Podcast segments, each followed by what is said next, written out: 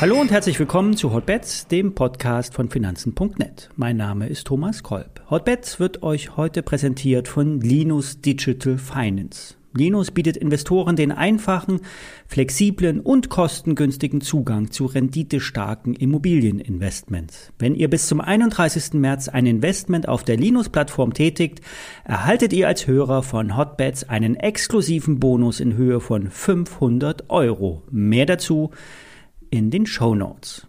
Alle nachfolgenden Informationen stellen keine Aufforderung zum Kauf oder Verkauf der betreffenden Werte dar. Bei den besprochenen Wertpapieren handelt es sich um sehr volatile Anlagemöglichkeiten mit hohem Risiko. Dies ist keine Anlageberatung und ihr handelt wie immer auf eigenes Risiko.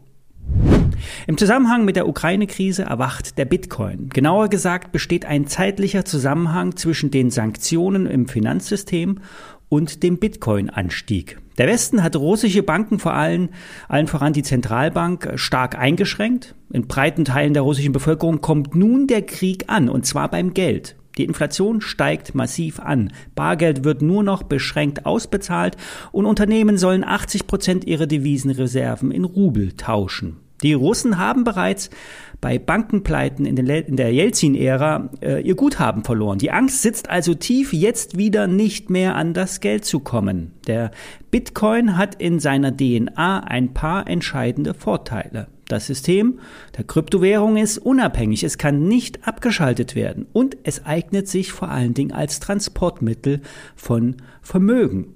Über Kryptotransaktionen haben vermögende Chinesen bereits vor Jahren heimlich Finanzmittel außer Landes geschafft. Kriminelle nutzten und nutzen Bitcoin für ihre Geschäfte und auch die reichen Russen haben einen Zugang zu Bitcoin. Es kommt nicht von ungefähr, dass der Bitcoin, das Bitcoin-Schürfen in China und Russland mittlerweile verboten ist. Der Anstieg beim Bitcoin könnte nun auf erhöhte Transaktionen zurückzuführen sein. Wer in Krisenzeiten flexibel bleiben will, muss oder muss, ja, kann sich mit einem Wallet möglicherweise gut über die Zeit retten. Es ist nicht davon auszugehen, dass der russische Staat und die Zentralbanken jetzt auf Bitcoin umschwenken, aber die Menschen können von den Vorteilen der Kryptos profitieren. Es sind auch die letzten Tage viele Spenden über Bitcoin und Co. eingesammelt worden. Die Ukraine ist auch ein Zentrum von IT-Spezialisten. Manche würden sogar behaupten, die Ukraine ist ein Hackerzentrum. Ein weiteres Indiz äh, für den Bitcoin-Anstieg könnte auch die enge Korrelation zwischen dem Tech-Sektor, also den Tech-Aktien und dem Bitcoin-Kurs äh, haben. Aktien wie Block, die ich selber im Depot habe, haben sich vom Tief massiv erholt. Beim Block ging es von um die 88 Dollar auf rund 130 Dollar nach oben. Das kann natürlich auch ein Short Squeeze sein, aber es geht nach oben und die Techs ziehen insgesamt an. Für den Bitcoin könnte es im Zusammenhang mit der Krise also weiter aufwärts gehen. Die Sanktionen des Finanzsystems werden sicherlich nicht so schnell zurückgenommen. Geld wird jetzt als Waffe eingesetzt und kann beträchtlichen Schaden anrichten. Werbung die Inflation erreicht neue Höchststände und die Aktienmärkte sind von Volatilität geprägt. Gleichzeitig investieren insbesondere Hochvermögende immer mehr in Immobilien wie Mehrfamilienhäuser und Bürogebäude. Investments, die einem Privatinvestor normalerweise nicht zugänglich sind.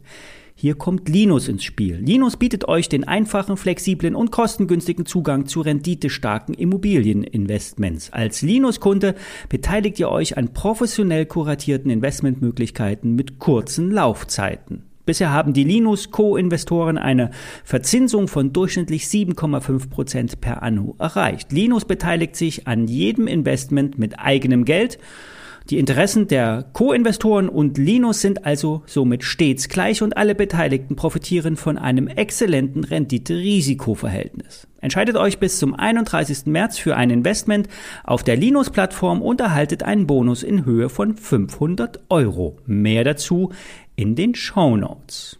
Werbung Ende. Kommen wir zu Klöckner. Vorab der Hinweis, der Wert befindet sich in einem Depot in meinem familiären Umkreis und daher habe ich auch einen gewissen Interessenskonflikt. Nach den Quartalszahlen am letzten Donnerstag und einer darauf hinfolgenden Analystenhochstufung könnte die Klöckner Aktie jetzt endlich aus der Range sich befreien. Wie bekannt ist, hat die Firma Klöckner im letzten Jahr gigantisch verdient. Die Hälfte des Börsenwertes wurde allein im letzten Jahr eingefahren. Getrieben wurde der Gewinn durch den hohen Stahlpreis und den Lagergewinnen. Klöckner hat mit etwas Glück Stahl zu deutlich niedrigeren Notierungen eingekauft und konnte nun überproportional von steigenden Stahlpreisen profitieren. Teile des Gewinns werden im Sommer ausgeschüttet.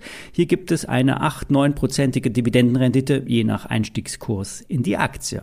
Das Problem bei der Klöckner, Klöckner war nun immer die skeptische Einschätzung der Experten. Viele Analysten aus dem Stahlsektor trauten der Klöckner keine Wiederholung der Geschäftsentwicklung im laufenden Jahr 2022 zu. Nach Angaben von Börse Online spricht aber einiges dafür, dass die positive Entwicklung anhalten könnte. Der Konzern erwartet im ersten Quartal zwischen 130 und 180 Millionen Euro Betriebsergebnis und das liegt mindestens auf dem Vorjahresniveau mit einem Upside-Potenzial. Hinzu kommt noch ein Sonderertrag durch den Verkauf von Liegenschaften in Höhe von 54 Millionen Euro. Wie bereits schon mehrfach besprochen, hat Klöckner einen Großteil seiner Prozesse digitalisiert. Stahl wird mittlerweile über Online-Plattformen verkauft und die Effizienzgewinne sollten also auch in den Folgequartalen weiterhin bemerkbar äh, sich machen. Hinzu kommt die hohe Nachfrage in der Autoindustrie. Tritt, ähm, die tritt zwar wegen dem Chipmangel derzeit noch auf die Bremse, dafür wird aber weiterhin viel gebraucht und in Zukunft auch hochwertiger Stahl in der Rüstungsindustrie. Zwar wurde, hat die Bundesregierung bisher nur äh, 100 Milliarden Ausgaben angekündigt, doch Rheinmetall hat bereits am Wochenende ein 42 Milliarden Paket angeboten. Dafür müssen Produktionskapazitäten angepasst werden. Wie gestern gesagt, die Modernen Waffensysteme sind alle bereits entwickelt und müssen nur noch gebaut werden, möglicherweise mit Stahl über die Klöckner-Plattformen. Äh, die Experten erwarten nun eine Neubewertung für die Klöckner. Auch aus charttechnischer Sicht gab es gestern ein Kaufsignal. Es spricht also viel für weiter steigende Notierungen. Börse Online sagt kaufen, Kursziel 16,50 Euro. Das war's für heute. Wenn ihr mehr zu Linus äh, erfahren wollt, geht auf den Link in den Show Notes. Bis morgen.